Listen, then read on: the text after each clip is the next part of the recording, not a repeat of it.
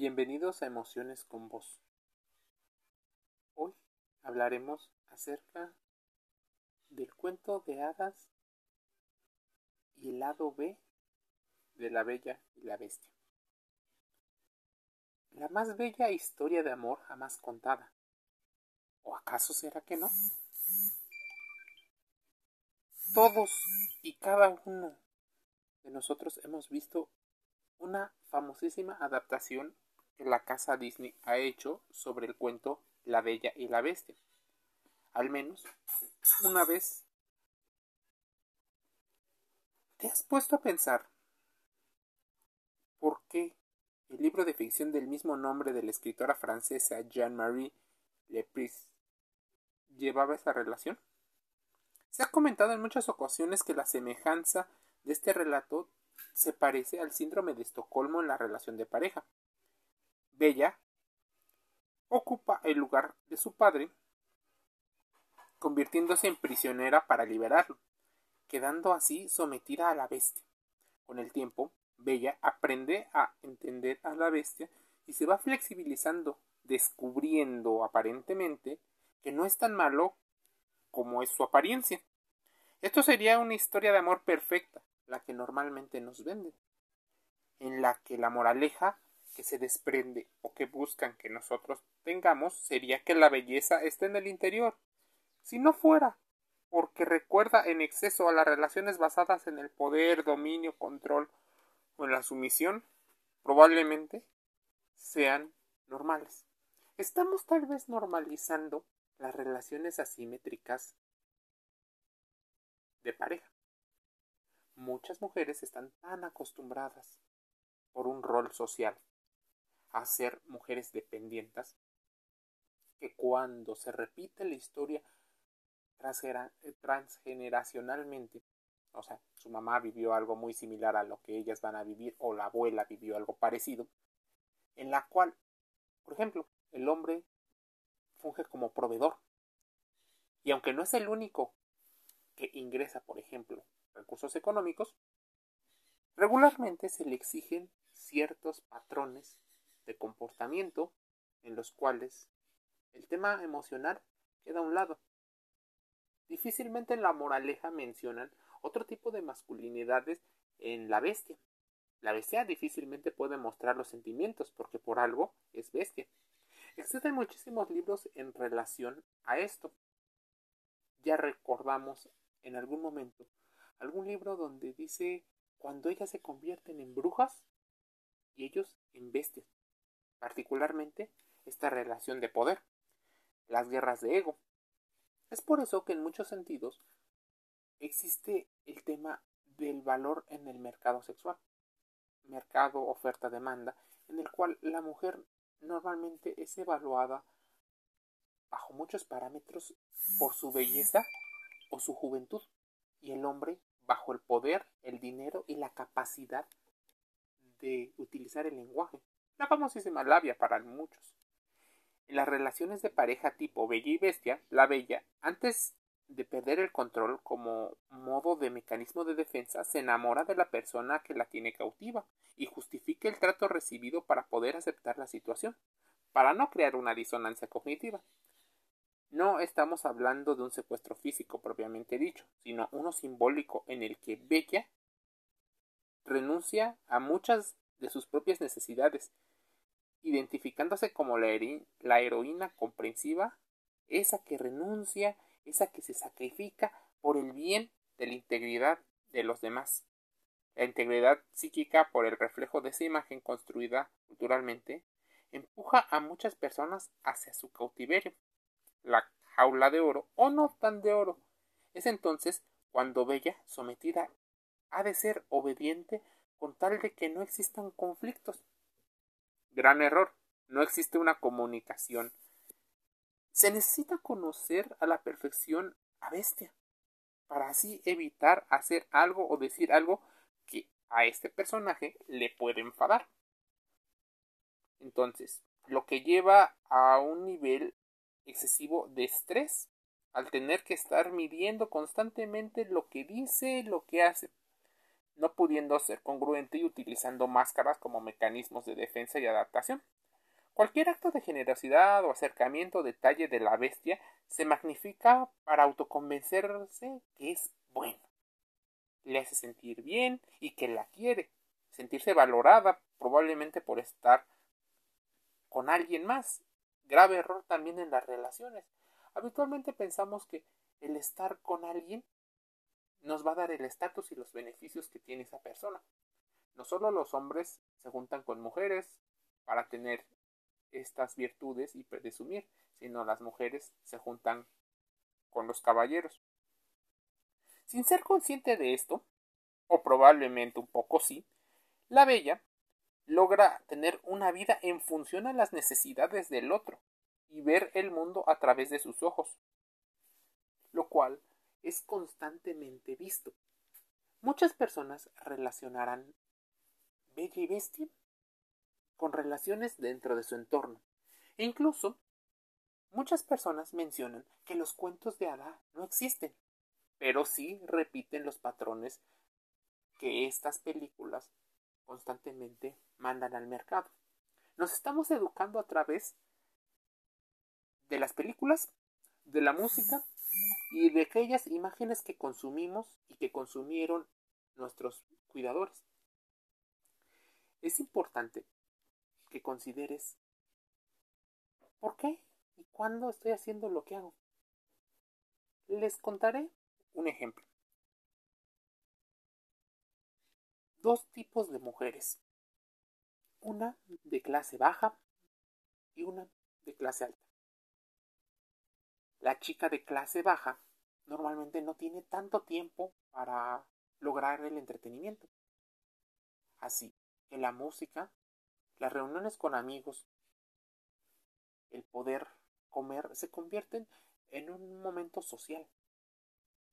Constantemente ver las películas a partir de algún dispositivo o de la televisión, ahora el Internet, se vuelven parte de la rutina con la cual se convive salir a pasear, salir a conocer, son partes de las formas en las que se vive.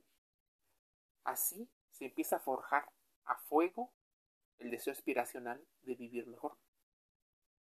En el caso de la chica de clase alta, ella puede salir a pasear sin preocuparse sobre la comida que va a tener al regresar. Ella es probablemente protagonista de alguna de las formas de contenido digital. O incluso podría ser mucho más fácil que ingrese al mundo de la televisión. Ante esa diferencia de potenciales y de habilidades, la chica de clase alta y la chica de clase baja forman el estereotipo de hombre ideal. Pero ambos favorecen al varón, si es una relación heterosexual, que tiene poder, que tiene dinero y que tiene una capacidad en el lenguaje súper desarrollada. Así, si la escala fuera del 0 al 10, donde 10 es el máximo y 0 es el mínimo, normalmente todas tienden a apostar al individuo que se 7, 8, 9 o 10. Elegir a un hombre con menor valor sería, parece, perder. ¿Cómo se relaciona esto con Bella y Bestia? En particular, el relato de Bella y Bestia recuerda demasiado a las historias que muchas personas, en su mayoría mujeres, viven a diario en silencio, que normalmente ocurren en blogs, en revistas, en las pláticas o escuchan eventualmente en historias de estos podcasts. ¿Por qué la viven en silencio? ¿Por qué no pueden ser ellas mismas? Manteniendo aparentemente una vida normal, aparentemente sacrificando su historia por la historia familiar, pero no permitiendo que el varón también cumpla funciones en casa. No hay un rol equitativo pero tampoco lo permite ni lo favorece. Aún el varón eventualmente quisiera aportar. Cuando su realidad de estas mujeres se asemeja a la historia de Bella, encerrado, o tal vez no encerrada, pero sí viviendo una historia. El único refugio es vivir en la fantasía. Por desgracia, la violencia de género está aumentando de manera exponencial entre jóvenes y adolescentes. Existen relaciones tóxicas, nocivas, psicopatologías que se juntan. En ocasiones, las relaciones son simétricas, de gente muy similar y de gentes polos opuestos o complementarios, que buscan solo llenar el vacío que tiene el otro. Bella cumple perfecto con las necesidades psicológicas que tiene Bestia y Bestia de Bella. Así, al leer, escuchar este podcast, Bella te recuerda una parte de las relaciones que conoces o has visto, es importante que empiece la reflexión, la introspección. Pues en particular, puede ser algo muy nocivo para tu propia historia. Bella y bestia que nos ayudan. Ese es el lado B. El lado B no tan romántico. El lado que nos debería de enseñar la relación de pareja. Ya todos sabemos que en el cine existen nuevas versiones, incluso más jóvenes. Por ejemplo, en aquella la actriz Emma Watson es muy joven. En imagen varonil, fuerte, alto, aspiracional. Pero bestia es más grande en edad. Eso le da muchas ventajas. Ahora bien, puede ser que amaste la nueva versión o no de esta clásica princesa. Pero es importante que Bella demuestre cierta autenticidad. Ella es la propia dueña de su vida. Y no se trata de estar combatiendo. Y esta idea de empoderamiento donde todo lo que hace el varón es negativo y opresor. Hablamos de un complemento. Se trata de, en ocasiones, comunicarse y llegar a acuerdos, llegar a una negociación. Pero, ¿estás dispuesto a que el hombre tenga otros roles diferentes a los que estás acostumbrada a que hagan? Las heroínas normalmente se sacrifican. ¿Pero por qué se sacrifican? ¿A qué estarías dispuesto a que tu pareja se sacrifique? a que estés dispuesto tú a sacrificarte. ¿Por qué se tienen que sacrificar si pueden llegar a acuerdos en los cuales puedan ganar ambos?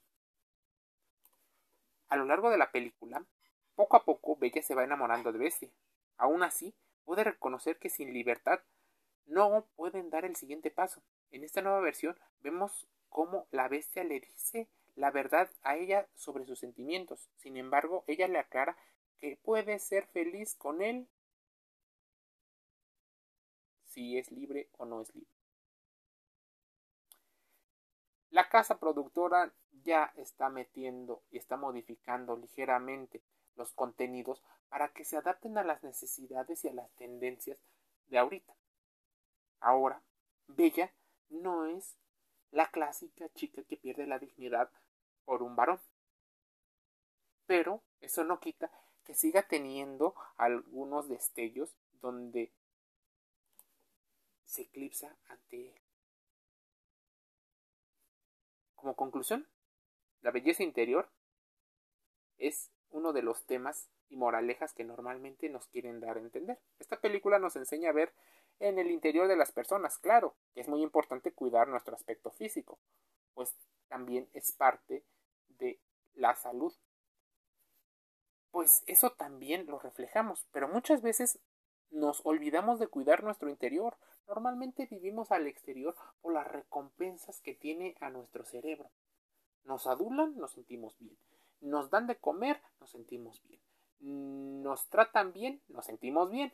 Eventualmente, muchas personas viven hacia el exterior, Por ejemplo, no se deja llevar por el narcisista Gastón y en cambio se enamora de la bestia cuando él bien en él.